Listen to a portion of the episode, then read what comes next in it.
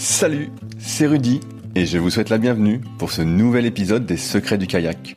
Le but de ce podcast est de vous partager ma passion du kayak de course en ligne et de partir à la rencontre des champions. Qui sont-ils et que font-ils pour performer au plus haut niveau? Aujourd'hui, un épisode un peu particulier puisque j'interviewe Yann Gudfin qui est entraîneur national des catégories U15 et U18 sur le pôle France de Vers-sur-Marne. J'espère que l'épisode vous plaira. Je vous laisse maintenant découvrir Yann et ses secrets. Salut Yann, comment vas-tu aujourd'hui? Ça va de mieux en mieux. Merci Rudy. Et toi? Ben moi ça va toujours. tu, mais tu le sais déjà. Euh, je voulais commencer parce qu'habituellement euh, j'interviewe surtout des athlètes et euh, je crois savoir qu'actuellement tu n'es pas athlète. Que fais-tu dans la vie? Je suis entraîneur pour la Fédération française de kayak et je travaille actuellement euh, sur le pôle France de Vers-sur-Marne. Euh, je suis euh, responsable des, on va dire des catégories jeunes, okay, entre U15 et U18 sur le niveau national, sous le, la responsabilité de, du head coach. Voilà. Ça fait longtemps que tu fais ce travail-là? Ça fait maintenant, je dirais 2017 en fait, depuis le début de, de, de l'Olympiade, depuis que ça s'est mis en route sur euh, ce format-là. Voilà, sur ce format entraîneur national, euh, vers sur Marne plus responsabilité nationale sur les collectifs jeunes, ça fait euh, ça fait depuis 2017, ouais, je crois même. Est-ce qu'il faut avoir été un bon athlète pour être un bon entraîneur?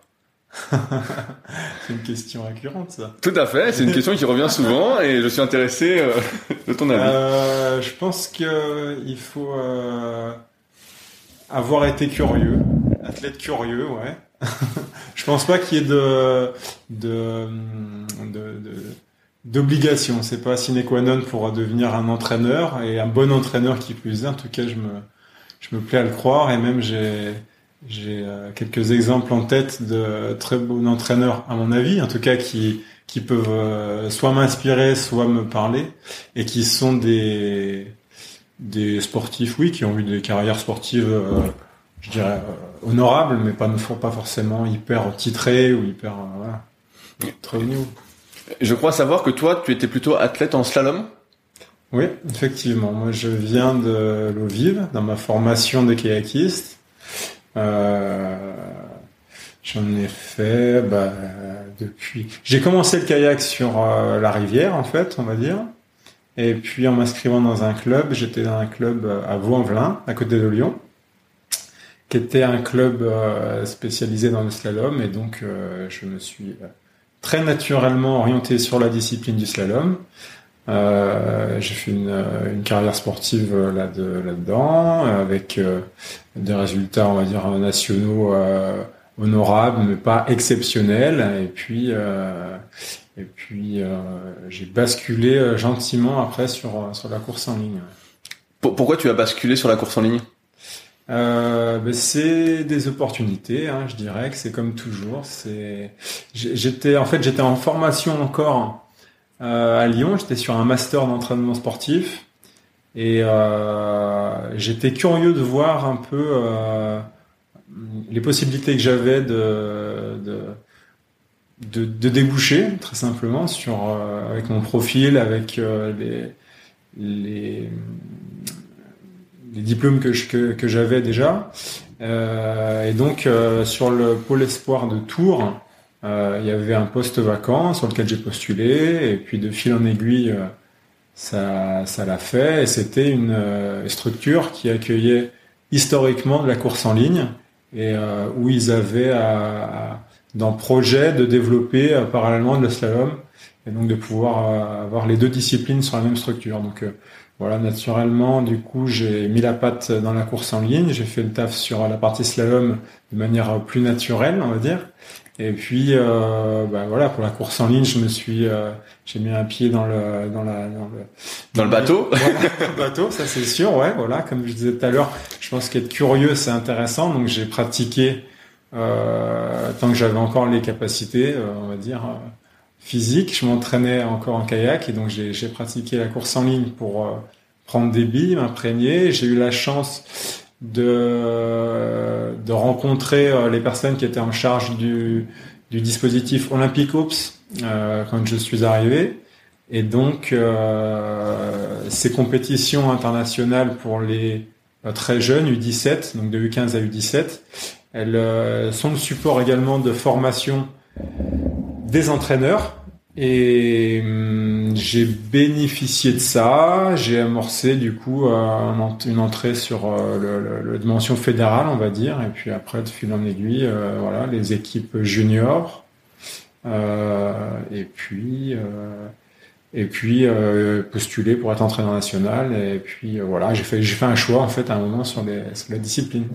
Et je vais revenir un peu plus sur ton parcours à toi. Je suis tombé, comme tu le sais, on en a parlé sur ton mémoire de licence. Et euh, à l'époque, donc euh, en slalom, tu visais justement le très haut niveau.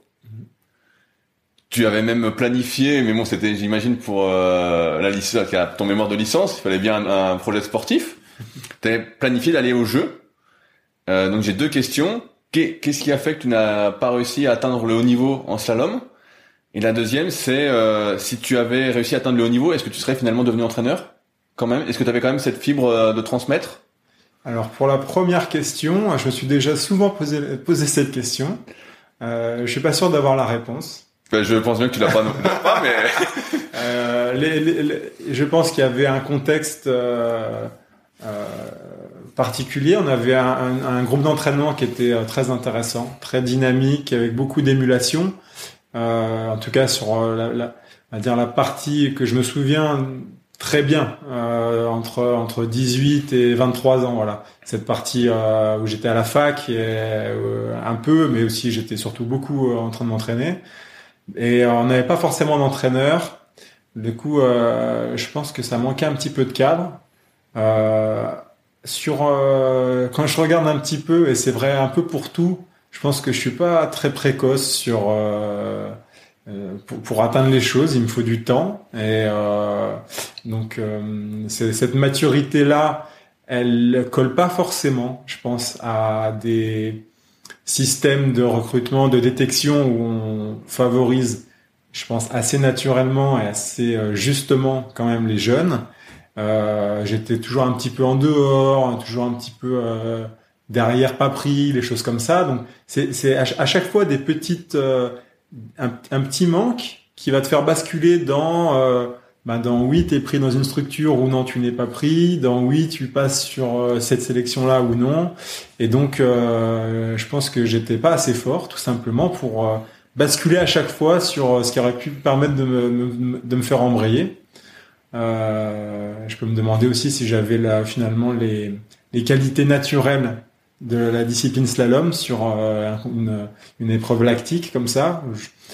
Aujourd'hui, je, me connais un peu mieux et je sais que c'est plutôt sur des sur des efforts longs où j'ai tendance à être bon. Et d'ailleurs, quand j'étais jeune, sur euh, la partie hivernale, euh, il y avait y avait tout un tas de séances sur lesquelles j'étais vraiment très bon et ça ça envoyait pas forcément sur sur la suite. Et puis, euh, pour euh, répondre à ta deuxième question, dont j'ai oublié un peu. C'est, est-ce que tu serais quand même devenu entraîneur si tu avais atteint le haut niveau? Est-ce que tu avais déjà ce truc de transmission, en fait? Ou c'est justement parce que t'as pas réussi à être athlète de haut niveau que tu veux aider les autres à devenir athlète de haut niveau? Euh, Non, je pense que j'étais... Euh, j'ai, j'ai rapidement pris la fibre un peu de, de l'encadrement, de l'entraînement.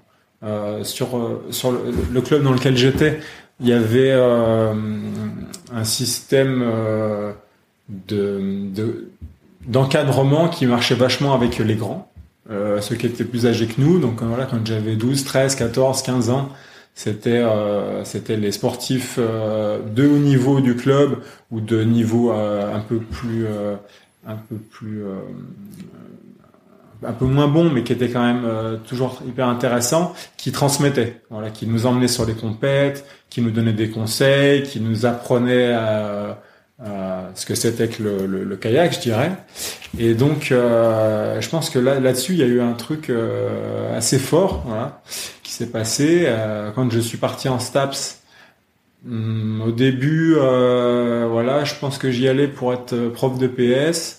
Et puis je me suis rapidement rendu compte que euh, faire faire du sport à des personnes qui n'avaient pas forcément envie, ça me ça m'éclatait moyen, alors que être dans l'entraînement et la réflexion qu'on pouvait avoir sur son propre parcours, surtout à cet âge-là, ça me ça me passionnait.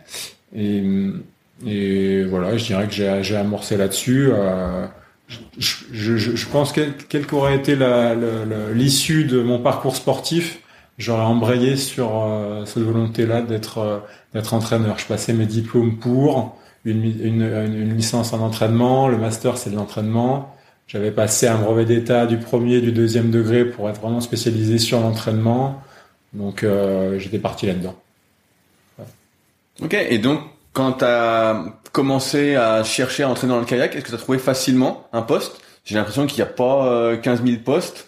L'impression que ça se compte un peu sur le doigt d'une main. C'est un peu le petit bonheur, la chance. En tout cas, sur le groupe, par exemple, petite annonce canoë kayak. Des fois, il y a une annonce pour un poste. Est-ce que toi, tu as trouvé facilement?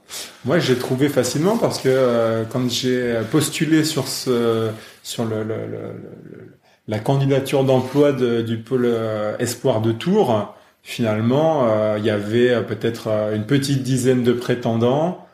Ouais, je dirais les 6-7. et puis j'ai tiré mon épingle du jeu, peut-être par mon profil slalom. alors, quand il voulait développer la, partie slalom, je sais pas exactement. Mais en tous les cas, c'était, ça a été finalement assez facile, contrairement à ce que je pouvais euh, supposer au début. J'étais un peu inquiet, je pense, dans quand j'étais sur mes, mes, mes, dernières années euh, de licence et les, les premières années de master, où je me disais, ok, là, t'approches de la fin, et euh, quand t'approches de la fin et qu'au niveau du bateau, ça embraye pas assez fort pour vraiment me dire que tout ce que je mets en place ça vaut le coup entre guillemets. Euh, il faut quand même réfléchir à un plan B et ce plan B euh, c'est celui de l'entrée dans le monde du travail et, si ça peut se faire dans un truc où, euh, c'est ce que tu kiffes, c'est top. Donc euh, moi je dirais que pour l'instant j'ai pas trouvé de problème. Idem pour pour la suite pour le poste d'entraîneur national. Bon il y a eu un entre deux évidemment. J'étais j'avais déjà amorcé pour être dans le système mais mais euh, voilà, en tout cas, en tout cas, ça l'a fait.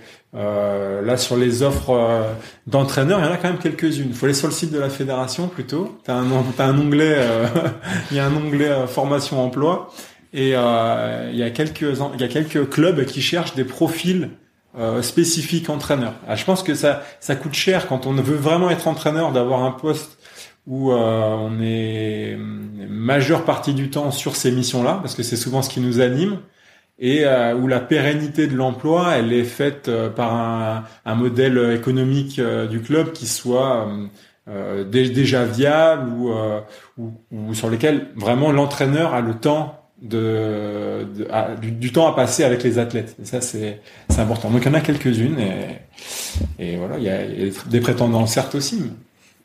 Mais j'ai pu voir avec mes précédentes interviews que euh, bah, tous ceux qui ont atteint le haut niveau avaient eu un parcours euh, scolaire aménagé.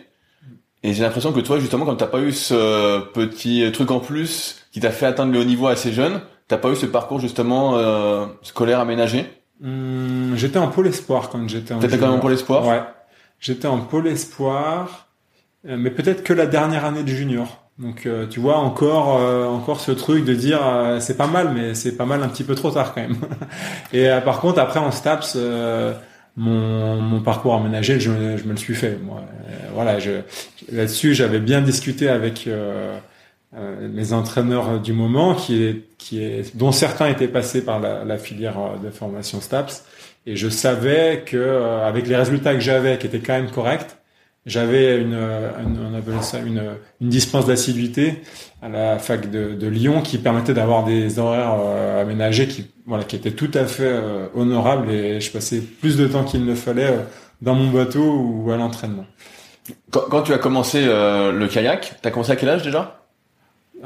C'est difficile à dire parce que j'étais, je suis, j'ai une famille qui est très sport de plein air, donc rapidement il y a eu, il y a eu du kayak, euh, je, je, saurais pas dire, je pense. Euh, bon, avant dix ans, avant dix ans, il y avait de la, de, la du kayak, de la randonnée, de, de, de l'escalade, des choses un peu comme ça. Les, images du kayak que j'ai en tête, moi, c'est euh, c'est la vague du Rabiou avec mon père qui est dans un très grand kayak et qui fait des chandelles. Voilà, donc c'est un truc, c'est vraiment là, les, figures de, de, de, freestyle entre guillemets d'il y a y a 40 ans. Euh, et pourtant j'ai cette image là et je me disais, ah, ça m'impressionnait. C'était fou, c'était fou ces, ces, ces, grosses vagues, le bruit de la rivière et puis les, bon, les kayaks, c'était trop des stars les gars quoi. Et, euh, et je pense que ça, voilà. Après, euh, quand j'étais à Lyon, bah et voilà, le club, le club, c'était la, la... T'avais quel âge quand t'as commencé en club? 12 hmm, ans, 12 ans, 11 ans peut-être. Donc il y a eu quand même une longue période où j'étais euh, euh, dans une pratique euh, libre, familiale, on va dire, où je faisais du kayak, j'ai appris à esquimoter en dehors du club. Je pense que quand je suis arrivé au club, j'avais déjà des, des, bases un peu sur sur ce truc-là. Et quand tu t'es inscrit au club, c'était quoi tes ambitions? Tu voulais t'amuser ou tu voulais tout de suite faire des compétitions? Euh, c'était pratiqué. Euh, c'était pratiqué. Je saurais pas dire.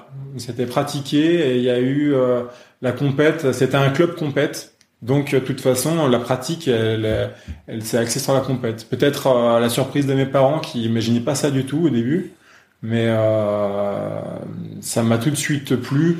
Et hum, ce qui m'a plu aussi, c'est l'esprit club. Pour moi, ça allait ensemble, quoi le, groupe plus l'esprit compète. Voilà, c'était c'était euh, ce qui m'a fait accrocher à la pratique et ce qui m'a envoyé dedans. Quoi. À partir de quand tu t'es dit je vise le haut niveau? Euh... J'ai pas de souvenir de ça. J'ai pas le souvenir. J'ai le souvenir de voir les grands du club qui étaient euh, en équipe de France. Et là, je me disais, euh, je, les voyais très forts. Donc je me disais, être en équipe de France, ça doit vraiment être euh, dur. Euh, je les voyais aller sur des compètes, voilà, les coupes du monde, aller en Italie, aller sur des courses inter à Merano, les choses comme ça. Là, je me souviens de ces noms et où ça me ça me vendait un peu de, du rêve.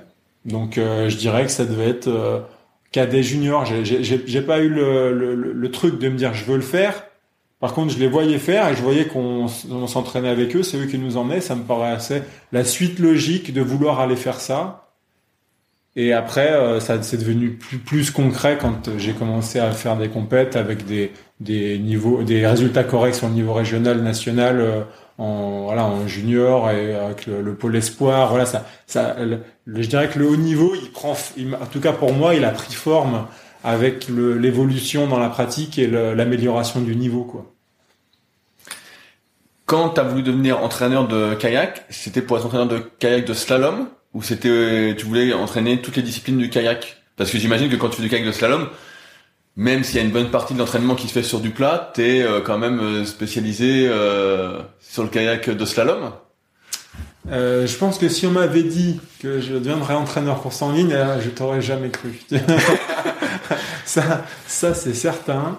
Euh, j'ai le souvenir de l'examen pratique du brevet d'état du second degré où il faut réaliser une, euh, une perf en course en ligne et où je ne comprenais pas le sens de, de, de, la démarche en fait. quelle performance il fallait faire, tu te souviens? Non, euh, je, je, comme ça, je dirais moins de 2,05 au 500 euh, ou 2,04 au 500.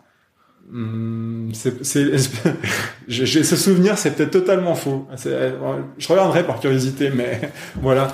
Euh, donc, euh, donc euh, non, j'étais complètement déconnecté ça. Par contre, le, la culture au vif qu'on avait, elle était un peu déjà euh, interdisciplinaire. C'est-à-dire qu'on pratiquait la descente.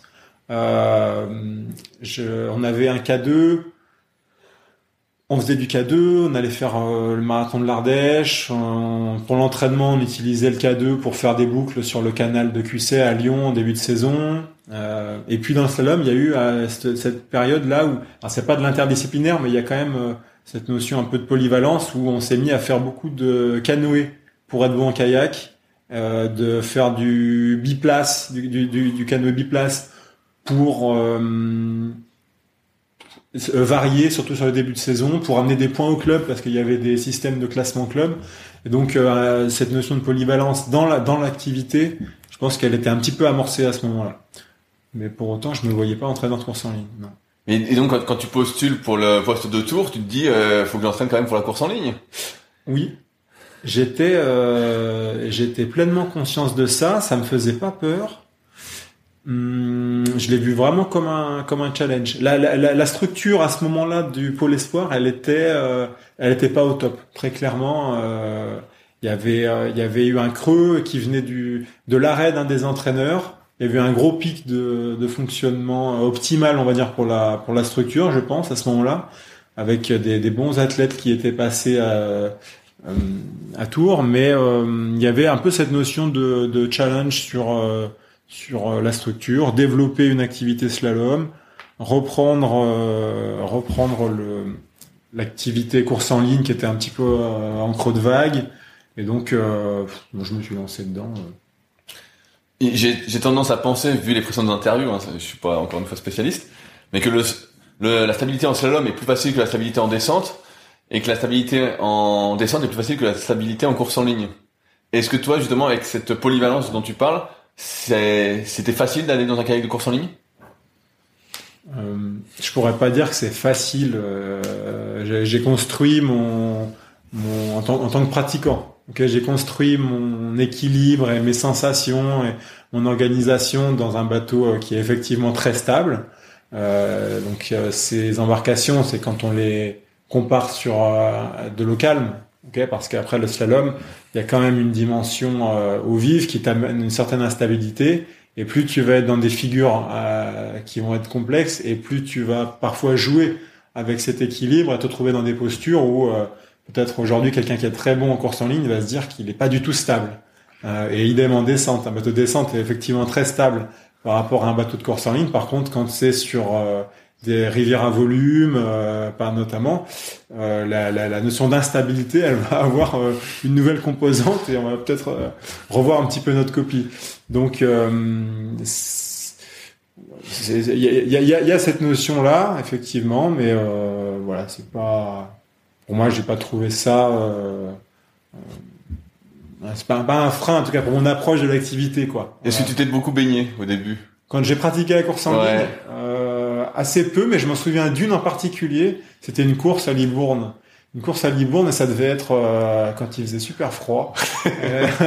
et, et, j'étais euh, au départ avec les manchons. J'avais pas voulu enlever les manchons pour la course. Ah putain, alors là, ta crispe t'es tombé direct. J'avais transpiré en fait. Il faisait assez ah, chaud, beaucoup transpiré. Et voilà. Et donc fausse pelle en glissant sur euh, sur le départ, je me suis baigné. Celle-ci, je m'en souviens. Elle m'avait séché le diaphragme complet. J'arrivais plus à respirer.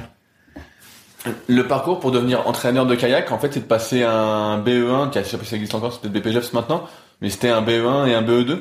Quand j'étais, euh, ouais, dans, ma période de formation, c'était un petit peu le cursus. Donc moi, j'avais ce, ce, la, culture fédérale, je l'ai eu tout de suite, j'ai passé les diplômes fédéraux.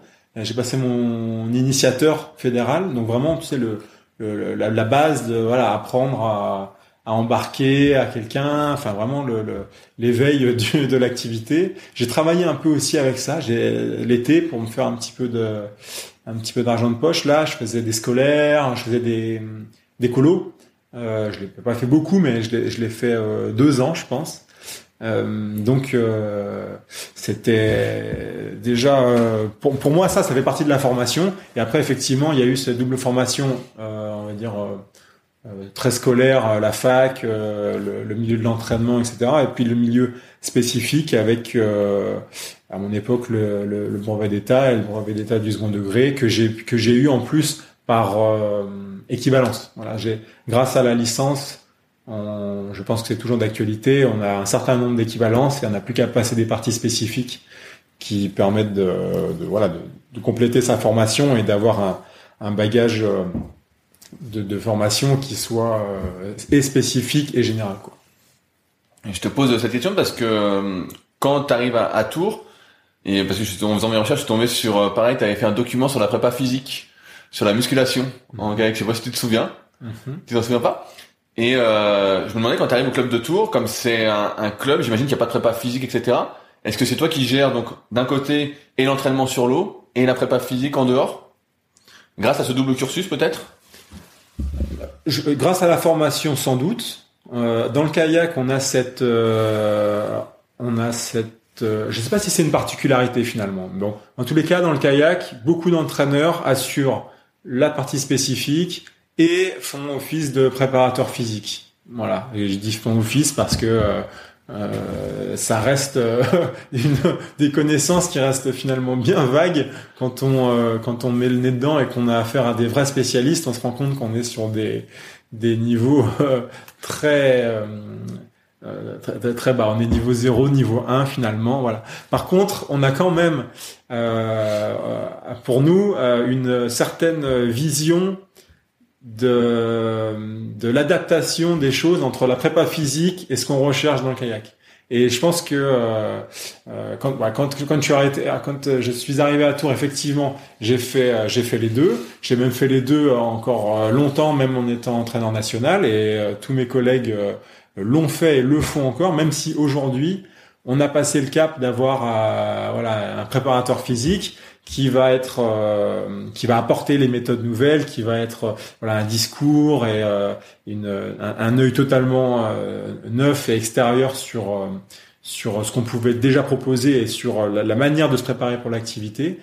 Et à mon sens, l'entraîneur là-dessus euh, c'est important qu'il se qu'il se défausse pas de cette responsabilité là parce que euh, euh, euh, il, peut, il peut vraiment faire le lien entre la prépa physique on va dire générale et tout et ce qu'on qui peut être euh, intéressant pour les notions de transfert les rapports avec l'activité et parfois donner du sens aux athlètes quand on est en salle et ça peut être un peu vrai encore plus chez les jeunes de, de donner le sens de dire ok là on fait ça et, euh, et pourquoi on fait ça Est-ce que tu verras pas, tu vois, un intérêt par rapport à ce que sur l'eau on va pouvoir rechercher quoi voilà, ça je, je, vois tout ça. ça que parce que pareil avec les interviews, je vois que peu de kayakistes aiment vraiment la musculation et qu'en fait c'est vraiment pour aller plus vite sur l'eau qu'ils font de la muscu quoi. S'ils pouvaient ne pas faire de muscu, ils en feraient pas. Ah, on, est on est dans un public de pratiquants de sport de pleine nature. Voilà que ce soit de la course en ligne ou toutes les autres activités. Et je pense que cet héritage-là, il, euh, alors je je sais pas si c'est vrai pour tout le monde. Est-ce que ça évolue les nouvelles générations, les anciennes? Je pourrais pas dire.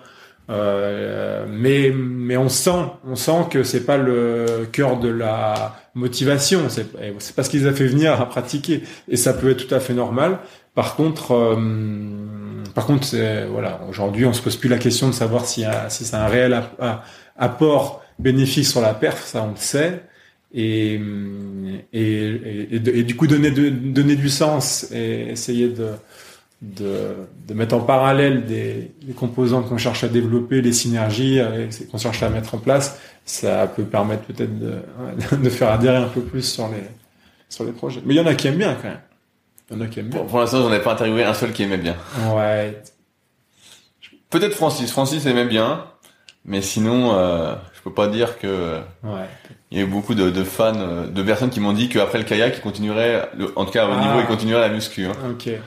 Pourtant, j'en vois, j'en vois quand même un certain nombre qui sont contents d'aller en muscu certaines fois quand, euh, il fait froid, les conditions sont exécrables et que l'entraînement peut être un petit peu euh, différent. Quand, tu es arrivé euh, pour être entraîneur à Tours, est-ce que tu as rapidement eu des résultats avec tes athlètes? Il y a eu un petit temps de pour que le, la, structure elle monte en puissance.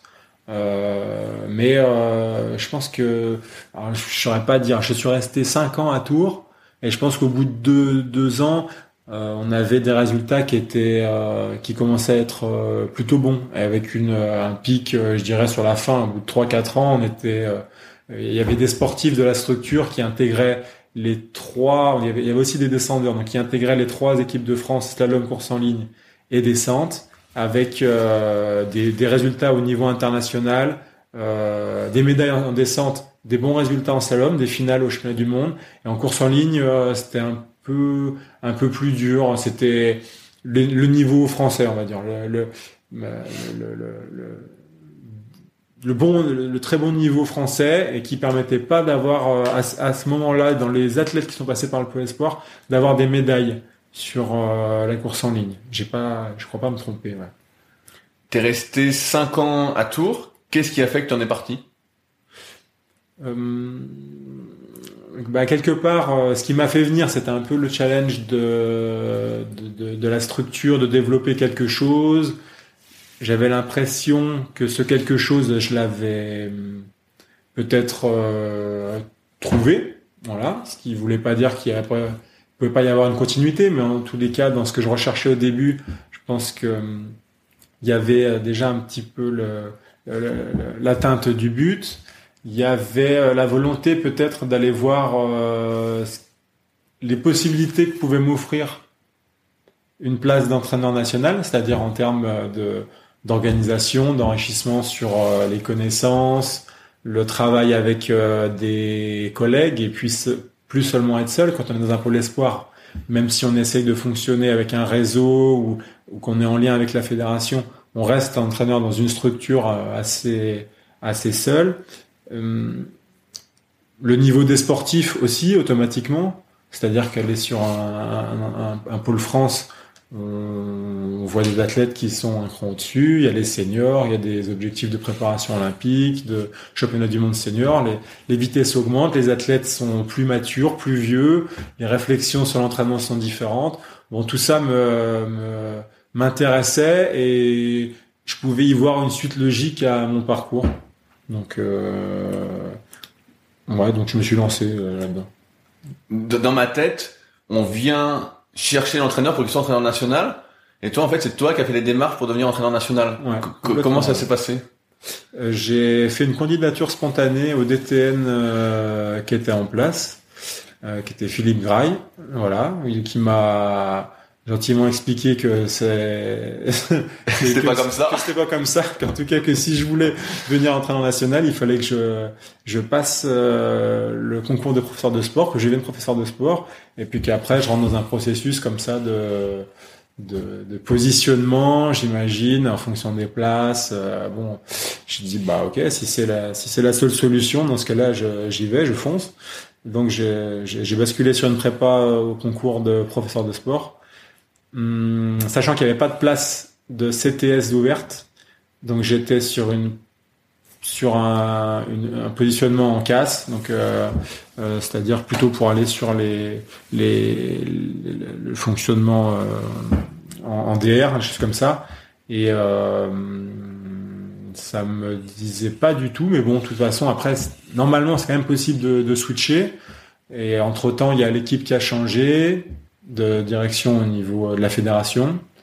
Euh, changement de DTN, changement de head coach aussi, euh, euh, et, euh, le fonctionnement est un peu différent. Il y a eu des postes ouverts euh, pour devenir entraîneur national sur des, des, postes privés, voilà, donc de, de, ressources externes. Il n'y avait pas besoin d'avoir le concours.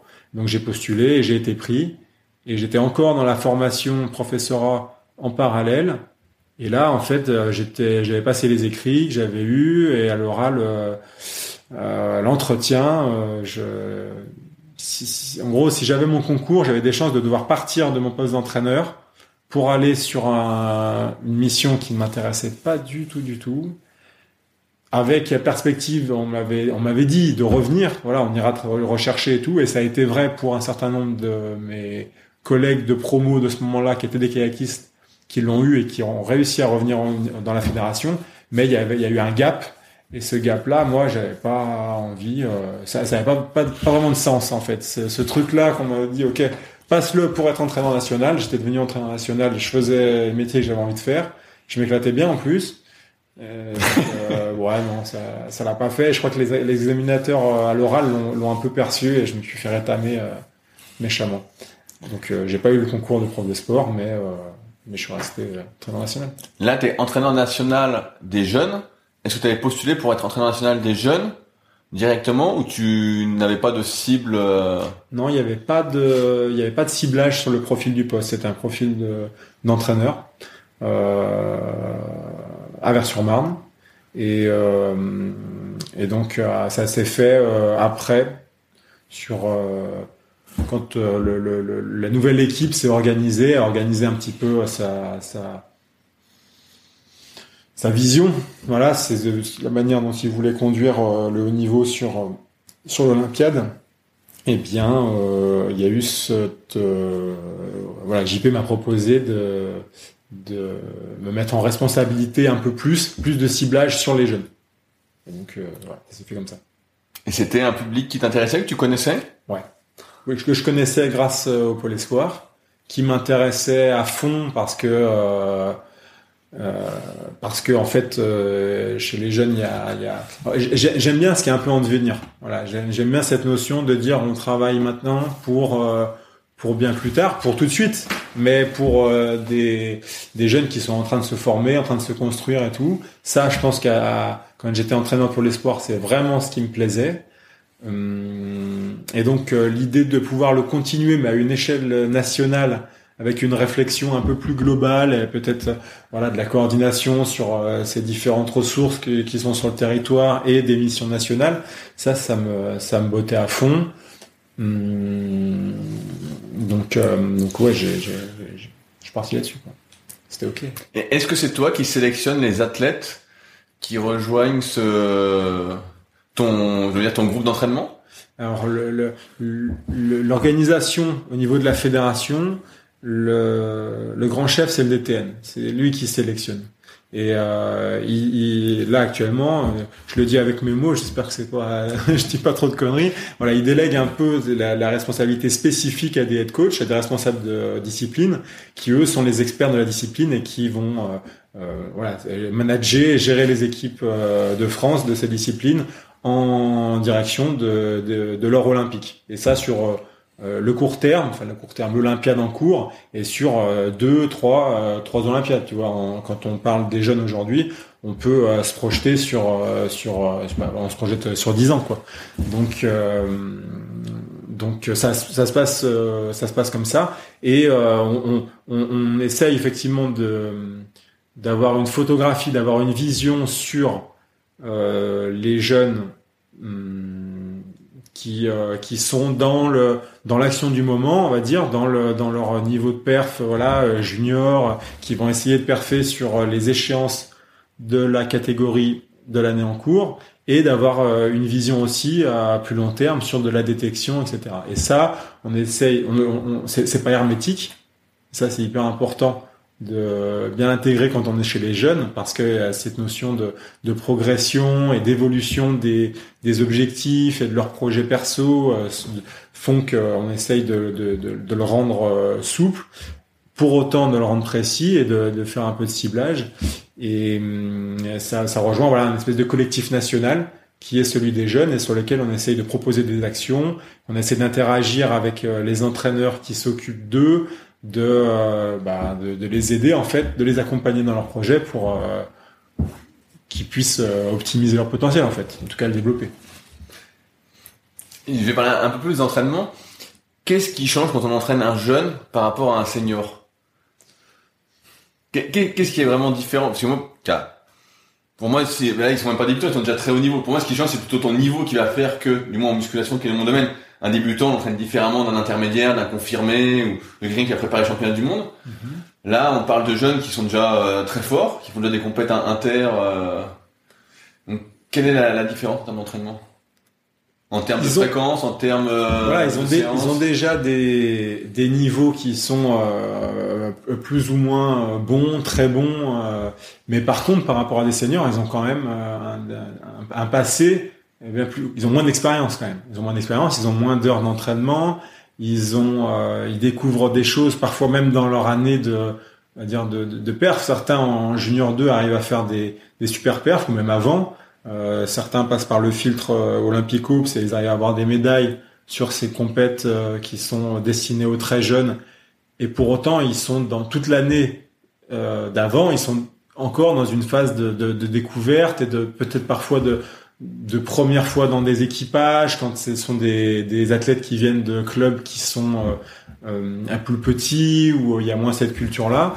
Donc en fait, même ceux qui perfent, entre guillemets, déjà euh, jeunes, ils sont, ils sont quand même dans des processus de, de progression euh, de, du, du, du, premier niveau, quoi. Tu vois, c'est, ça reste pas il y a le, champ, le champ des possibles, les, les, pistes sont hyper larges. Donc les volumes horaires sont différents, les contenus sont différents. On essaye à fond de passer des messages sur le développement de la, coordination, du développement de la vitesse et de l'explosivité quand on est chez les jeunes.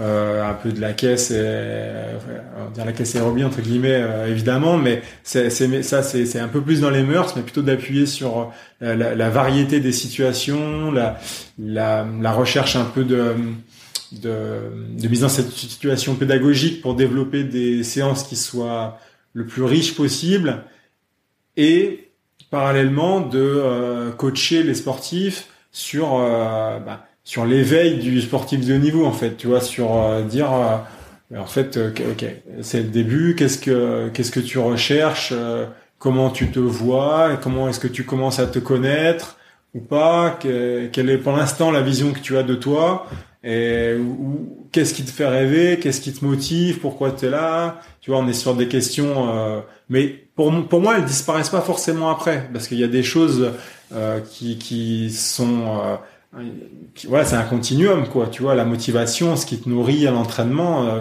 ça, à 14 ou à, ou à 29 ans, c'est, c'est la même chose.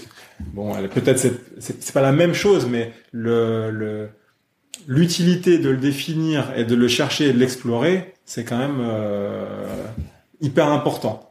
Donc euh, ça, c'est, c'est des choses qui évoluent, mais qui peuvent être communes aux jeunes et aux, et aux plus vieux. Hum, voilà, on est, on est peut-être parfois un peu plus sur des, des, réflexions sur le matériel, des découvertes du matériel, des petits réglages, de, de je dis n'importe quoi, mais de, de tu vois, le, un exemple qui me vient en tête, très très souvent chez les jeunes, quand ils prennent un bateau d'équipage, ils règlent la longueur, ils vont jamais régler la hauteur des sièges. Donc, euh, tu vois, c'est ça. Ou alors, ils vont jamais régler euh, peut-être l'inclinaison du pied, se poser la question, quel pied plein, quel pied pas plein, voilà, quelle taille de pagaie tu as, je sais pas. Non, je sais pas, elle est comme ça à peu près. donc, euh, donc euh, voilà, l'éveil sur euh, sur ces choses-là, et et puis l'accompagnement dans le projet sportif d'une manière générale.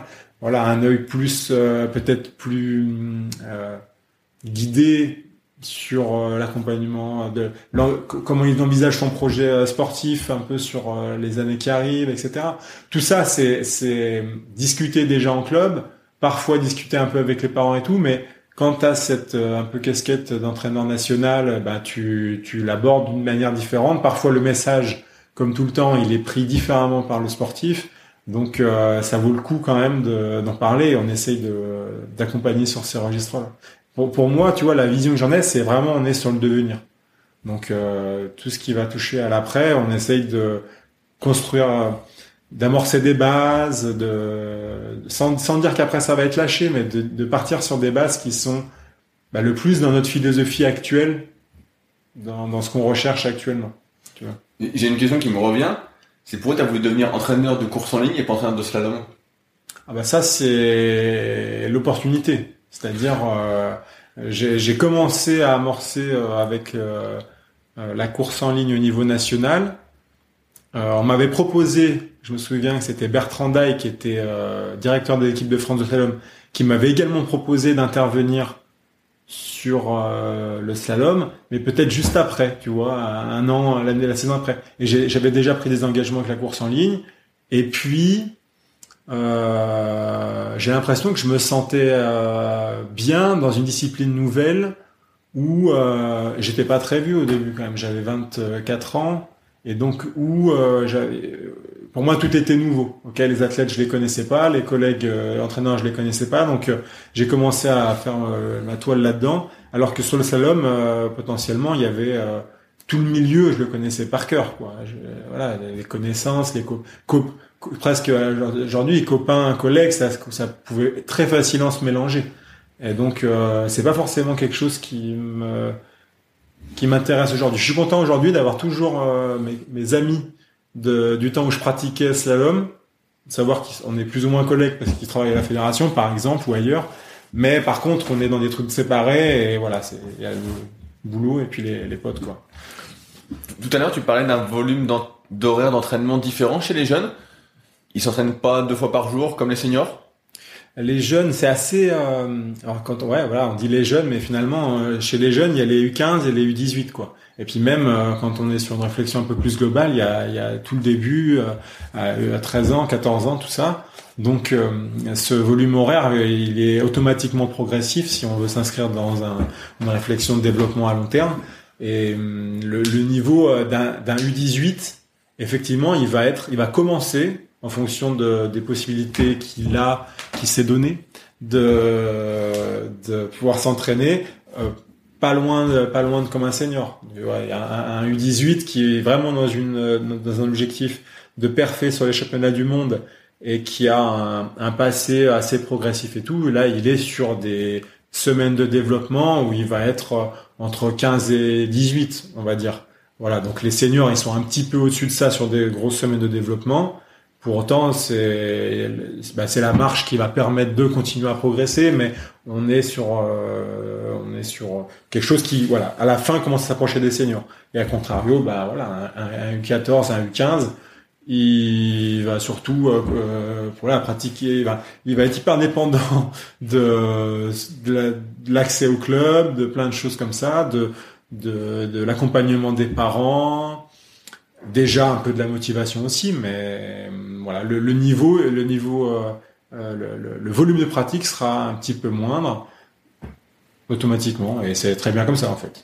Ça se crée dans la durée. Est-ce qu'il y a une différence dans l'entraînement entre les filles et les gars? Sur le. Est-ce que tu entraînes différemment une fille d'un gars ou, ou pas?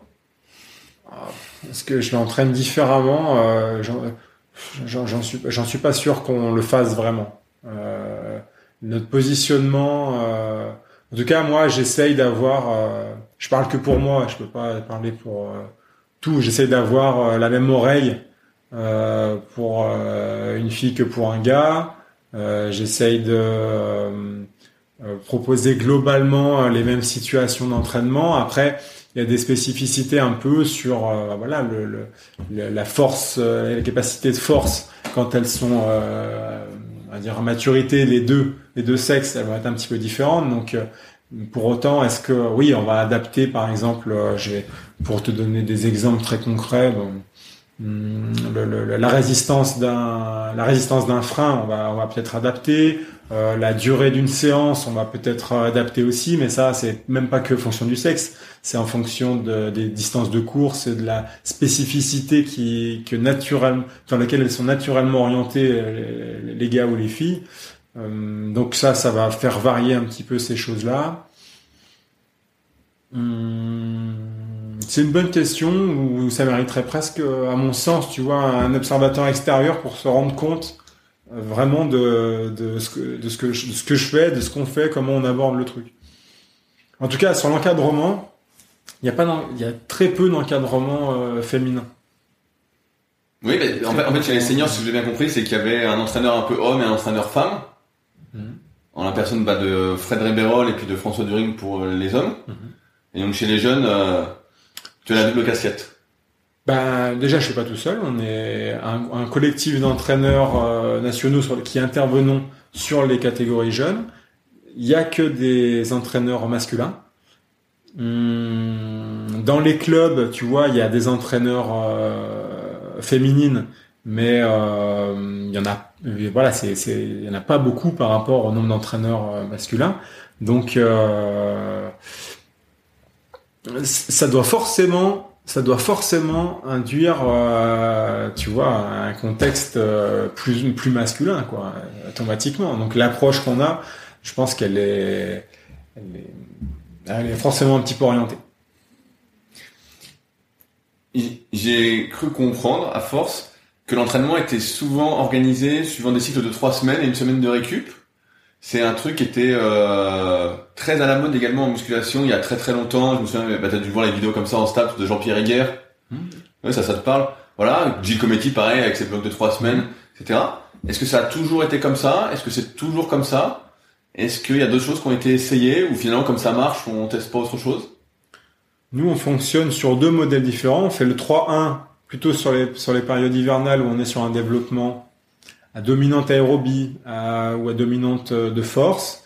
Et puis les périodes euh, euh, prépa course ou prépa spécifique, on oriente beaucoup. On va plutôt, plutôt être sur du 2-1 avec voilà les contraintes de charge, elles s'augmentent.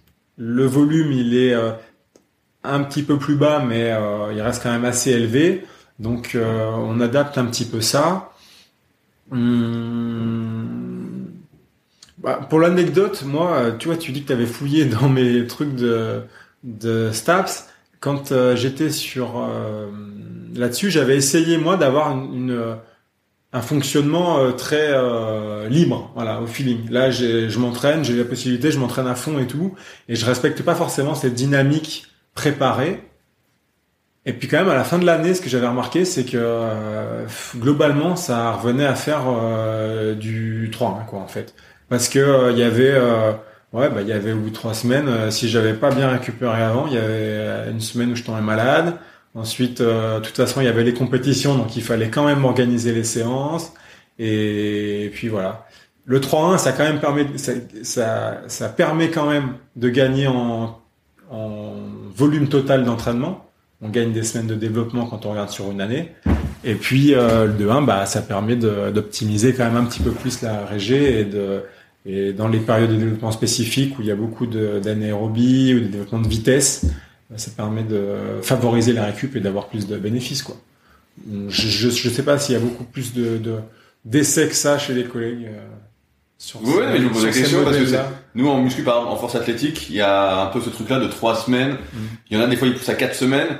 Et en fait, comme c'est assez individuel euh, la muscu, bah tu peux quand tu prends un coach, bah, tu peux vraiment individualiser. Si la personne est encore en forme, tu dis bon, bah, on rajoute une semaine. Alors là, comme c'est plus collectif, ah, c'est ça. T'as pas cette, euh, ce pouvoir de personnalisation euh, que tu pourrais avoir. Il y, a, plusieurs choses qui vont nous contraindre dans le calendrier. Il y a euh, l'objectif terminal.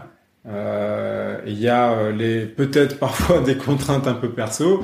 Et il y a ce qui découle de l'objectif terminal, c'est-à-dire les les calendriers des stages et les notions de prépa collective quand on est sur les, les, les bateaux d'équipage et où avoir une certaine cohésion au travers des projets individuels euh, est intéressante pour avoir une dynamique collective les moments où on en a besoin. Donc euh, voilà, il faut arriver à jongler entre les projets perso, les possibilités perso, les contraintes perso, et euh, l'intérêt commun euh, de, de, des potentiels bateaux d'équipage et de, et de la perf euh, au final de chacun, mais du bateau au général. Est-ce que c'est toi aussi qui t'occupe de leur faire découvrir la musculation aux jeunes? Parce que j'imagine que quand ils sont dans leur club, ils ont 13, 14, 15 ans, ils font peut-être pas de muscu. Ça dépend. C'est vraiment, c'est vraiment euh, hétérogène. Il y a des sportifs qui vont arriver de clubs euh, je ne vais pas les citer parce qu'après je vais en oublier, mais il y a des clubs qui sont qui sont très bien euh, organisés, qui ont la salle de musculation, qui ont un entraîneur qui est là depuis longtemps ou pas, mais qui est un entraîneur euh, tu as formé, qui est sensibilisé à la prépa physique et tout. Donc euh, certains sportifs arrivent, on les, on, les voit arriver sur euh, les premiers stages nationaux avec déjà les notions de, de, de placement, de ils connaissent les ils connaissent leur leur charge sur certaines tu vois certains mouvements. Euh, ils connaissent euh, ouais ils, ont une, approche déjà sensibilisée. Et puis d'autres sur lesquels il y a soit il y en a pas du tout eu ça arrive parfois de moins en moins. Soit c'est euh, une pratique euh, d'initiation. Voilà initiation un peu de barre mais sans charge un peu de poids de corps et, et voilà. Hum, de plus en plus, enfin, je trouve. Alors, soit c'est le résultat de, des messages et de, de l'énergie qu'on met à, envoyer ces messages sur la, la polyvalence des ateliers, sur le polyarticulaire, sur des choses comme ça. Je, je trouve qu'il y a, beaucoup, y a des sportifs aujourd'hui qui arrivent avec euh, plus de mouvements sur portée, par exemple, tu vois, des mobilisations de charge portées sur euh, du travail euh, avec plus, un peu plus d'élastique ou des choses comme ça, hum, qu'avant où on avait surtout des mouvements de base de TPDC. Je pense que c'était un peu orienté avec les tests de prépa physique, forcément. Euh, et d'ailleurs, c'est certainement pour ça qu'on a décidé d'y mettre un terme et d'orienter le l'évaluation différemment, et notamment avec les Open par exemple. Mais voilà à peu près le, tu vois, le, la, la, photographie prépa physique sur les jeunes, c'est un peu celle-ci. Est-ce que tu t'occupes aussi, par exemple, de leur préconiser des séances de course à pied, de faire de l'aérobie en plus, comme peuvent faire les seniors? Ou c'est vraiment que le bateau euh... Là, c'est pareil. Ça va vraiment dépendre de la. Euh, moi, je pense que ça dépend vachement de, de, de la sensibilité de l'entraîneur euh, de club. Parfois, un peu des parents. Il y a des sportifs qui arrivent euh, avec des parents qui sont eux-mêmes sportifs et donc on voit tout de suite un, tu vois quelque chose un petit peu différent sur qualité athlétique, euh, court un peu plus ou voilà parce que familialement il y a eu euh, un petit peu cette amorce et puis d'autres où il y a un petit peu voilà un peu plus cette euh, cette, cette spécialisation un peu ouais précoce, beaucoup de bateaux rapidement et tout. Voilà, moi je veux pas je, j'ai une conviction. Voilà, je, moi, je suis pour euh, plutôt l'ouverture et le et le, le, avoir des, des, situations motrices euh, qui sont variées, de se développer euh, dire, de manière athlétique générale, d'être un bon sportif et euh, un bon pagayeur. Et après, peut-être de devenir un jour un bon sprinter ou un bon miller ou un bon je sais pas quoi. Euh, et par contre, il y en a qui sont spécialisés assez tôt, mais pour autant, on a, on a des exemples en seniors qui ont fait beaucoup de bateaux euh, très tôt et puis euh, et puis sont pas sont pas nuls quoi. Ils sont pas nuls. Donc euh, voilà je veux pas c'est difficile d'avoir un, un, jugement ferme et définitif. C'est des sensibilités d'entraîneur quoi. Est-ce qu'il y a aussi des stages par exemple pour les jeunes? On fait des stages ouais. On fait des stages à la même fréquence que pour les adultes à peu près tous les deux mois. Global en fréquence oui on doit être assez assez proche. C'est les temps de stage qui vont être un petit peu plus courts. Les volumes d'entraînement à supporter euh, sont comme ça, ils sont ils sont plus moins moins importants et je pense que ça correspond mieux au public jeune. Hum, évidemment, les lieux de stage sont un petit peu différents aussi. On va pas, c'est des questions de budget, euh, mais euh, il y a quand même des, des choses intéressantes et voilà, pour, pour, moi le stage c'est vraiment un moment privilégié. C'est on fait du on fait du on fait du qualitatif plus plus, on crée des des, émulations qui sont fortes. On, crée on commence à créer les identités des équipes derrière. Euh, je, pense que les sportifs, ils, repartent des stages, je l'espère, avec, euh, en tout cas on essaie de l'évaluer aussi, mais avec euh, tu as des données, des choses à, rapporter chez eux, mais un peu plus que ça, avec des, des souvenirs marquants de ces périodes-là.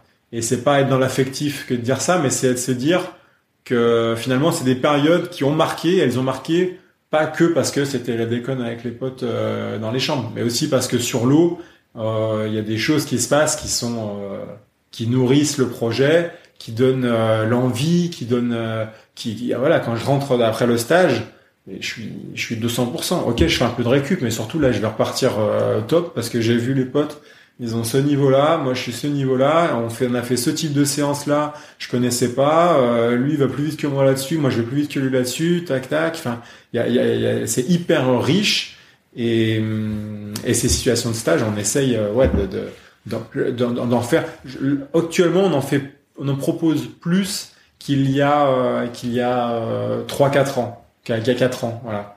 Euh, on est arrivé à passer un petit peu au-delà de la barrière des vacances scolaires qui était un petit peu euh, euh, voilà avec les jeunes il y a toujours ce, ce ces contraintes là de dire ok ça, ça reste des sportifs qui sont euh, dans un cadre scolaire qui est pas aussi flexible qu'une fac ou que qu'une école ou même que certains sportifs qui sont totalement euh, sur de la scolarité à distance ou dans le milieu du travail mais avec des arrangements etc donc il faut euh, accompagner là-dessus en amont, mais on arrive à avoir des, ouais, des, des, stages réguliers avec des, des, des temps de stage qui permettent d'aborder les choses avec voilà, de la, et, du volume évidemment, mais de la qualité, du temps de discussion, de l'échange, et rendre ça vraiment le, le plus euh, le euh, avec, avec le plus de bénéfices possible. Bah, malheureusement, là, je dis ça, et puis il y a un stage qui a été annulé là, il, y a, deux semaines. Donc là, c'est, c'est, l'enfer, mais on essaye de jongler avec ça. Pour l'instant, on a été bien. Je trouve qu'on a été plutôt épargné. Il faudrait qu'on arrive à, rester comme ça. je pose une question euh, plus personnelle. Comme tu sais, bah, je débute le kayak. Tu parlais de la nécessité d'être un bon sportif pour commencer. Faut-il euh, privilégier l'entraînement global plutôt que sur le bateau au début et être un bon sportif avant toute chose pour devenir un bon kayakiste Ou finalement les contre-exemples font que tu n'as pas de réponse? On peut pas faire de, on va pas, on va, pas faire des exemples une règle. Hein, ce serait, ce serait pas opportun. Moi, moi, je pense qu'il faut avoir un développement moteur qui soit riche euh, pour avoir euh, derrière le plus de chances, en fait. C'est, c'est absolument pas une, euh, un gage de réussite, mais euh, peut-être un, un, ouais, une. Je pense que tu as plus de chances derrière de pouvoir réaliser des choses euh, que tu que tu le souhaites si euh, quand tu es jeune mais je parle même très jeune. Euh, tu as eu voilà un développement moteur épanouissant des situations variées est-ce que ça se rattrape quand tu es plus vieux? Bah oui ça se rattrape et en tout cas ça soit si ça se rattrape pas tu tu peux faire avec autre chose c'est pour ça qu'il y a qu'on a des sportifs qui sont peut-être médaillés plus tard euh, et pas tout de suite à 18 ans ou voilà. Donc ça veut dire qu'il y a des choses qui peuvent être faites après, ça marche pas aussi bien. Ok, on a on a en tête, tu vois, le tableau des périodes de, développement voilà, ça. Voilà, euh, on essaye de composer avec. Tu l'as en tête. Pour autant, une fois que t'es plus en dehors, qu'est-ce que tu dis? Est-ce que tu dis bah, c'est foutu ou pas? C'est foutu ou est-ce que tu essayes de faire d'autres choses? Bah non, t'essayes de faire d'autres choses. Parce que le sportif qui rentre dans toutes les cases, bah, dis, je l'attends encore. Montre-les-moi. Tu vois ce que je veux dire? On est, on est quand même sur euh, des, on est sur de l'humain avec, il euh, y, a, y, a, jamais rien qui est optimal. Donc on essaye de les rendre de plus en plus optimales et pour que ça colle avec les niveaux de progression et d'arriver le jour J avec euh, ce, top préparation et voilà après ça, ça engage rien non plus mais on fait ce qu'on peut et puis et puis si on commence à voilà, baisser les bras dès que tous les voyants sont pas ouverts, on fait rien en fait. Mais est-ce que euh, tu veux faire des séances d'éducatif? Tu sais, dans le premier épisode avec Sarah, euh, elle disait que les Néo-Zélandaises faisaient souvent une troisième séance dans la journée d'éducatif. Est-ce que pour les jeunes, il y a des séances éducatives justement, comme ils sont encore euh, un peu nouveaux dans l'activité? Mmh, Beaucoup, beaucoup.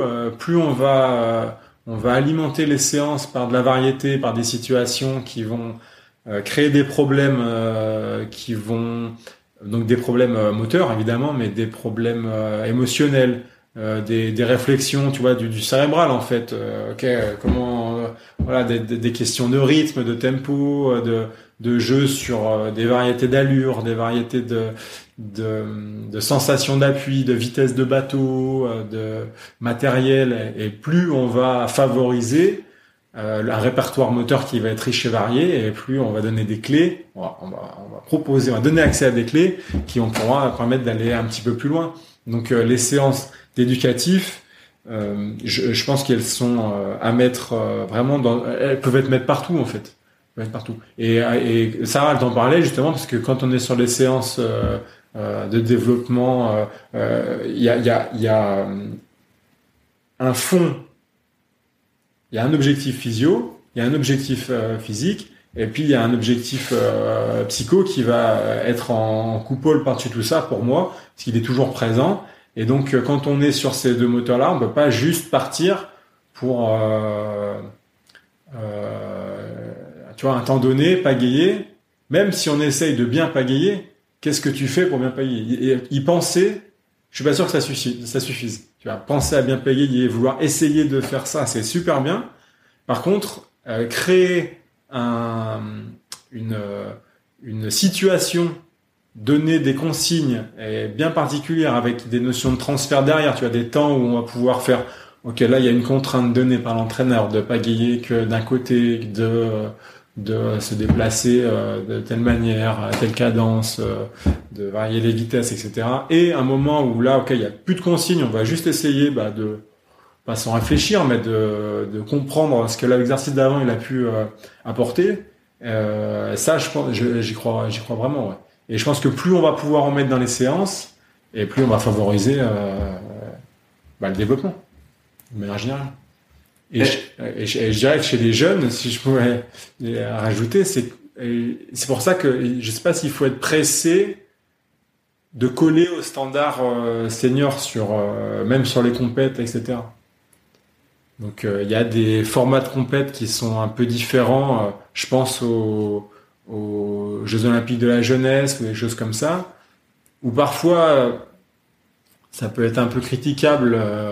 on se dit bah, c'est quoi le rapport avec l'activité? C'est vraiment très différent, ou alors ça privilégie plus telle telle discipline ou telle autre et tout. Et mais euh, au final, euh, au final, qu'est-ce qui est hyper important? Et je pense que euh, ce qui est important, on le sait tous, c'est pas les médailles tout de suite. C'est quand même les médailles olympiques, les médailles des plus grands, en tout cas des jeux, des vrais jeux, des médailles mondiales, enfin des titres. Et et ça, bah, si ça passe par une adaptation quand on est jeune, bah ok, y compris sur les distances de course, y compris sur les distances de course.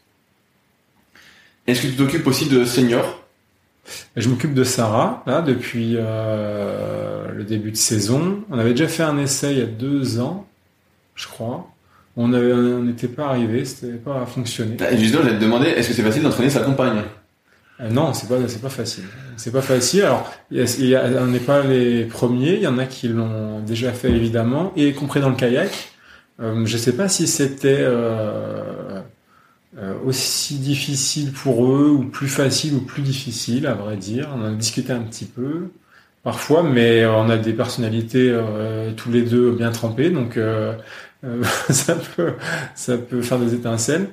Mais hum, là, j'ai l'impression que sur en ce moment, on est sur un fonctionnement optimisé avec moi qui ai progressé dans la manière de voir les choses. Sarah, Sarah, moi je trouve qui a beaucoup euh, progressé, euh, enfin qui, qui a vraiment euh, évolué dans le, ce qu'elle met en place et tout. Et voilà, je me suis proposé de, de réessayer parce que j'avais vraiment envie de d'essayer de l'aider un peu à ma hauteur, voilà, sachant que c'était, ça, ça reste un positionnement propre à Vers-sur-Marne quand elle est à Vers et qu'il y a, il y a Fred qui est là pour coordonner le projet d'âme et accompagner Sarah, euh, tu vois, sur, sur la dimension de prépa olympique, euh, euh, garant de projet, quoi, avec le head coach et tout.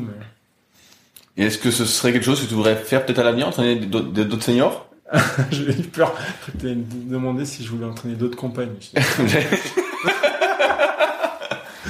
euh, et, je me laisse le temps de, de faire les choses, quoi. Tout à l'heure, tu m'as demandé pour les, pour les jeunes, tu vois, en fait, il y a aussi... Euh, il y a aussi le truc de, pour moi, de me dire, ben, pour l'instant, euh, je me sens encore super jeune. et, euh, et du coup, euh, ouais, je me laisse le temps de voir comment va évoluer mon positionnement d'entraîneur, mes sensibilités par rapport à, des, profils bien particuliers et tout, tu vois. Quelqu'un qui voudrait euh, qu'on continue à travailler ensemble derrière euh, derrière les années juniors et tout, je pourrais me poser la question, tu vois, c'est une démarche un peu personnelle et tout. Pour l'instant, notre fonctionnement, il n'est pas exactement comme ça à, la Fédé. Ils arrivent sur le pôle France, les entraîneurs sont là. On a quand même des positionnements qui sont identifiés et euh, et puis voilà, comme je disais tout à l'heure, pour l'instant, l'énergie l'énergie de la jeunesse, un peu la connerie aussi et tout, qui peut m'avoir parfois, même si c'est pas toujours de tourpeau, euh, ça me nourrit bien et j'aime bien, j'aime bien euh, ce public-là. Voilà.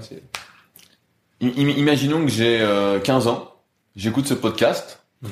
et je suis hyper motivé par le kayak. Je veux devenir champion olympique, mais malheureusement, je suis comme Yann à l'époque. Il me manque le petit truc en plus pour être pris.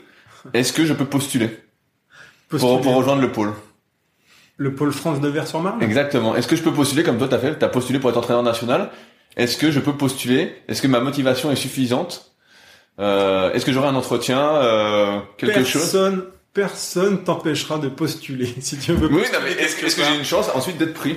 Si je démontre une euh, motivation sans faille et que je suis pas loin. Après, tu m'as demandé si tu aurais un entretien. Je pense que si tu viens au pôle et que tu dis j'aimerais vraiment pouvoir m'entraîner avec dans un groupe d'entraînement euh, bah, tu auras un entretien entre guillemets. En tout cas, tu auras une discussion avec un entraîneur, peut-être moi, peut-être pas moi.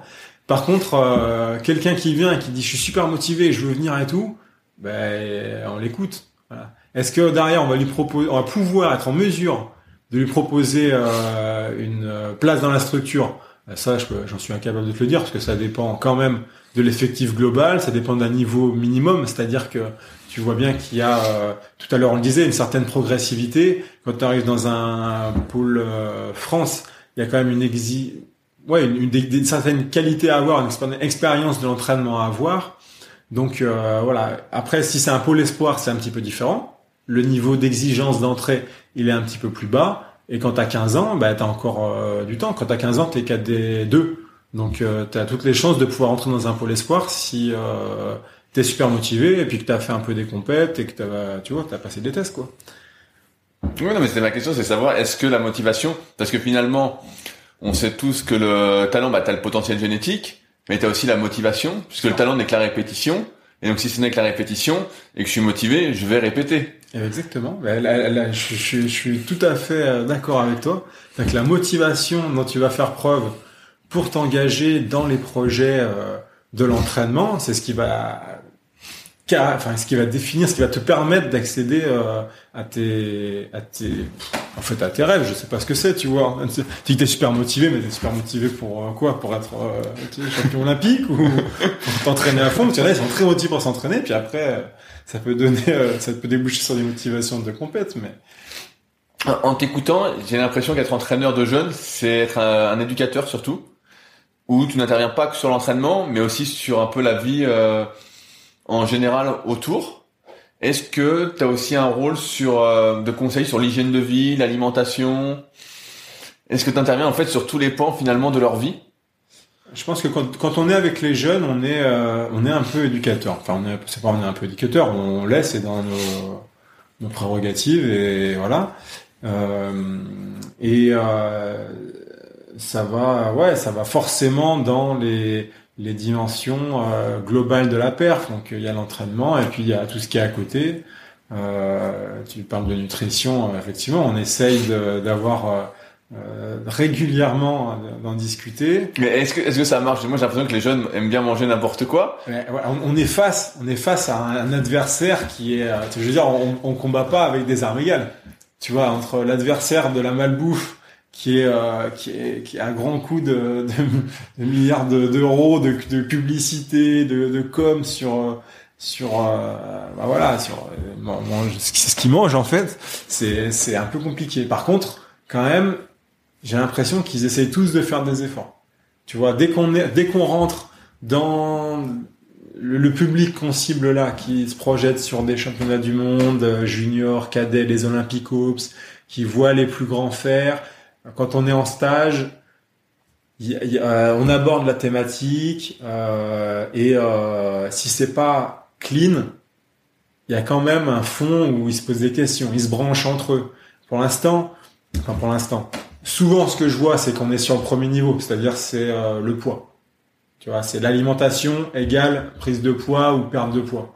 Et après, après quand tu discutes un peu plus, on peut commencer à aborder les notions de, en fait, c'est le poids, ok, mais c'est surtout euh, quel, quel, quel bénéfice, qu'est-ce que ça va apporter à ton entraînement, comment ça va te permettre de bien récupérer et comment ça va te permettre de voir plus de bénéfices de ton entraînement sur ce que tu fais, ton niveau de fatigue, ton, toute ta performance en fait, tous tes apports, etc.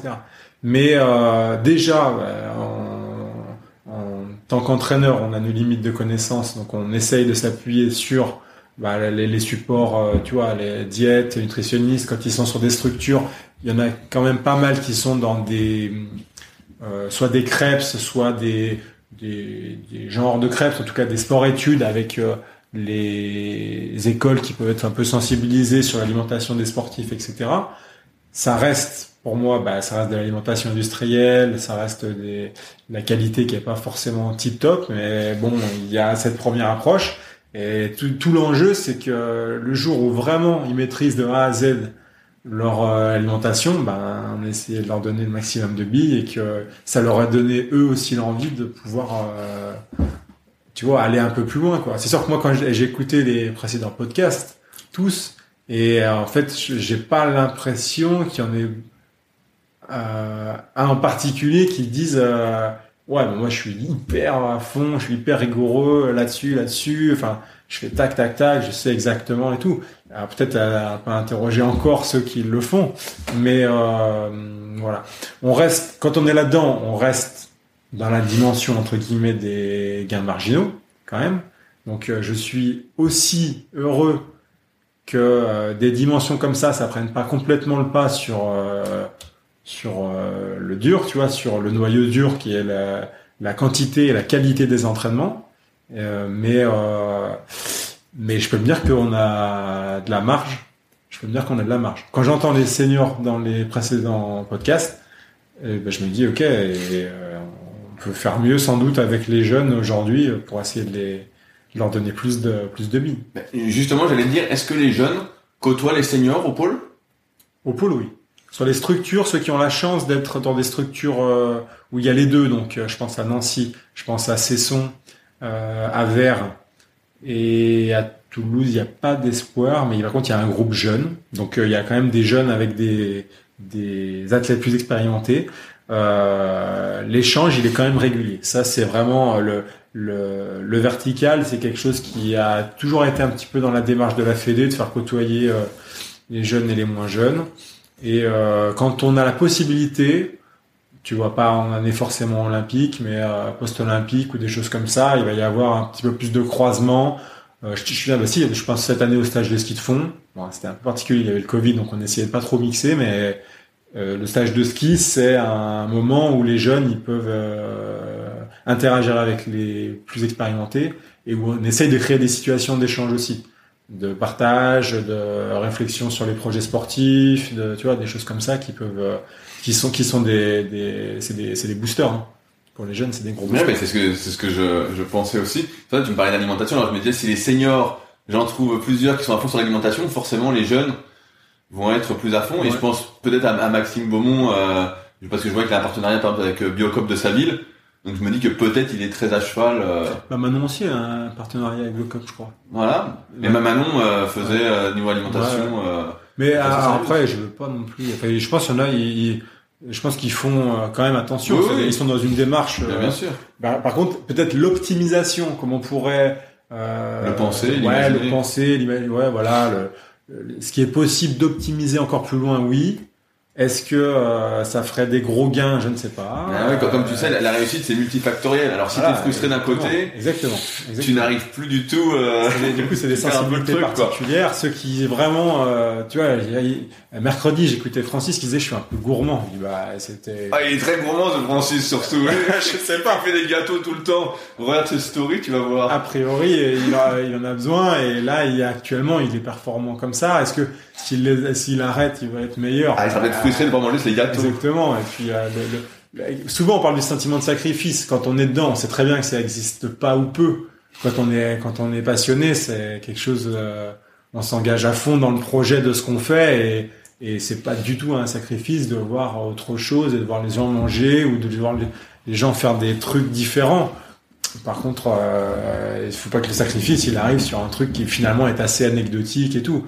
Et si euh, on, si l'alimentation elle, elle, est, elle, est, elle, est, tout à fait correcte pour la récup et qu'il y a un, un, un, surplus, tu vois, ou des trucs euh, pour le plaisir qui viennent en plus et qu'il n'y a pas de problème de poids ou de etc. Bah, franchement, on s'en fout. Est-ce que les jeunes font aussi, euh, comme les plus âgés, des siestes font appel, ouais. appel à des préparateurs mentaux. J'ai l'impression que c'est toi qui fais un peu ce rôle-là de préparateur mental, de motivateur. Ah, moi, je, moi, j'aime bien discuter, j'aime bien qu'on prenne le temps euh, sur l'eau, en dehors de l'eau et tout. Pour autant, je, je suis pas un préparateur mental, quoi. Et euh, on a des ressources au niveau de la Fédé, au niveau de la cellule accompagnement performance, des gens qui sont euh, qui ont des formations pointues dans le domaine, etc. Et donc euh, sur la prépa mentale, moi, j'encourage ceux qui, le, qui, le, qui, qui, en font la demande et qui le souhaitent ou qui, qui veulent un peu découvrir à y aller, à, tu vois, à, ne serait-ce qu'à amorcer ça. On a fait intervenir, je crois que c'était l'année dernière, on a fait intervenir Thibaut Delaunay qui est venu parler, parler de la prépa mentale et de faire vraiment du concret sur des choses très euh, super intéressantes. Voilà, et, et ça, le format sera à faire évoluer parce que on l'a mis sur des journées de stage qui étaient chargées, etc. Donc euh, certains ont adhéré, d'autres avaient des, des, des, charges de fatigue qui étaient trop importantes. Donc euh, ça n'a pas fonctionné avec tout le monde. Peut-être dans tous les cas, ça n'aurait pas fonctionné avec tout le monde. Tout le monde n'est pas hyper réceptif à ça, mais euh, mais voilà, moi je fais du coaching et je sais pas, je fais pas, je suis pas préparateur mental quoi. Donc, euh, et c'est un peu comme le truc de tout à l'heure, préparateur physique et entraîneur. C'est, je parle pour moi. J'espère que, en tout cas, j'essaye de rester à ma place et de discuter. Ça, c'est sûr, parce que c'est quand même euh, en parlant qu'on arrive à faire émerger des choses. Euh, les problèmes ou pas les problèmes, les trucs qui sont vraiment bien. Et, euh, et après, euh, voilà, plus on a d'outils et de ressources extérieures qu'on va pouvoir utiliser, et je pense qu'on va pouvoir y arriver. Mais est-ce qu'ils font des siestes alors? Ouais, ils font des siestes. En stage, ils font des siestes. Quand ils sont à l'école, ils font pas de sieste parce qu'ils peuvent pas. Ça, c'est un petit peu la différence, tu vois, par rapport à des à des seniors qui vont avoir un peu plus de temps dégagé. Mais par contre, en stage, euh, généralement, le premier jour, il n'y a pas de sieste. Voilà, parce qu'il y a le côté un peu euh, foufou, hein, on trouve les potes. Par contre, rapidement, il y a la sieste. Ouais. J'arrive un peu à, la fin. J'ose te demander quels sont tes objectifs euh, en termes d'entraîneur et peut-être personnel euh, De m'épanouir, tu vois. franchement, mes objectifs euh, euh, dans le milieu professionnel, ils sont pas vraiment différents de mes objectifs de la vie en général, quoi c'est de, de prendre du plaisir à faire ce que je fais, de rencontrer des gens qui que je trouve euh, bien, sympas, d'avoir des relations sociales qui sont épanouissantes. Et puis euh, et puis euh, et puis voilà. Et plus les athlètes ils vont réussir les les compètes, et je crois que plus ça me tu vois ça me fait plaisir en fait. Quand il y a des bons résultats et que je les vois contents à la ligne d'arrivée. T'es content aussi. Ah bah ouais, ça fait une satisfaction. Mais alors, question subsidiaire, quand est-ce qu'on te revoit dans un bateau? Tu l'attendais tu, tu me prends au piège, c'est ça, devant, pas du tout. devant témoin pas, pas, du tout. Quand est-ce que tu remontes dans un bateau Mais dans un bateau à moteur, très rapidement. L'idée qui. Bah ça, ça, je, je sais bien. Mais dans, dans, un kayak, quand est-ce que tu remontes euh, je, je peux pas te dire. Je, je, je, j'ai pas de. Quand, allez, quand, c'est sûr quand il fera un petit peu plus chaud. Euh, peut-être. Euh, on va faire un tour de bateau. Tu me prêteras un de tes kayaks. Eh ben exactement. Tout le monde a entendu. Dès qu'il fait beau, je viens te chercher. Et les bateaux seront avec Bolette et ils attendront. je serai à verre. Faut que tu montes à verre sur. Ouais, bien sûr. le, bassin va me crisper tout de suite. Je ne suis pas encore prêt pour verre sur Marne. Euh, la, la, question de, de conclusion. Est-ce que tu as quelqu'un que tu souhaiterais que j'interviewe dans ce podcast? Avec qui, par exemple, tu pourrais me mettre en contact ou me recommander? Qu'est-ce que tu veux euh, entendre? C'est pour. Euh... Je veux entendre. Bah toi, qu'est-ce que tu veux entendre plutôt? Qu'est-ce que je veux entendre Ah ouais. Donc si c'est pour moi. C'est pour toi. Euh, euh bah, quelqu'un qui m'inspire dans nos relations, euh, on va dire fédérales, c'est pour être Sylvain Curigné. Ok. Voilà. Tu, je sais pas si tu sais qui c'est. Je connais pas, je vais faire mes recherches. Okay, ouais. Et pour ça, le je doute pas là-dessus. Et pour le, et pour le contacter, bah, je reviendrai vers toi. Ouais, voilà. À ce moment-là. Et bah, c'est cool. J'arrive à la fin de mes questions. Est-ce que tu voulais aborder d'autres sujets? Euh, Non, moi je suis, euh, je prends beaucoup de plaisir à écouter euh, les podcasts que tu as fait avant. Je trouve ça très sympa. Mais déjà, tu prends du plaisir à te réécouter. ah, je sais pas, c'est assez. Non, ça c'est ça c'est chiant, se réécouter. Je te le dis, euh, faut pas se réécouter. je l'ai fait un petit peu pour la posture d'entraîneur, faire un petit peu d'autoscopie. Bon, c'est toujours euh, hyper riche, mais combien de temps ça a duré? Un peu plus d'une heure, non? Je sais pas si j'aurai la patience de moi. de me supporter moi-même. Ouais, bah, c'est ça. Moi, je me supporte pas non plus. Ou de réentendre les conneries que j'ai dit. Allez. Et eh bah, c'est super. bah, merci, euh, Yann, pour ton temps. Et puis, bah, de toute façon, on se tient au courant, euh, comme d'habitude. Ça roule. Salut. Si vous êtes encore là, c'est que l'épisode vous a plu. Dans ce cas, je vous invite grandement à m'aider à faire grandir ce podcast en mettant une note de 5 étoiles et un commentaire d'encouragement sur l'application de podcast où vous l'écoutez et plus particulièrement sur l'application podcast d'Apple. Cela m'aidera d'autant plus à accueillir les meilleurs kayakistes français grâce à la crédibilité que vous me donnerez.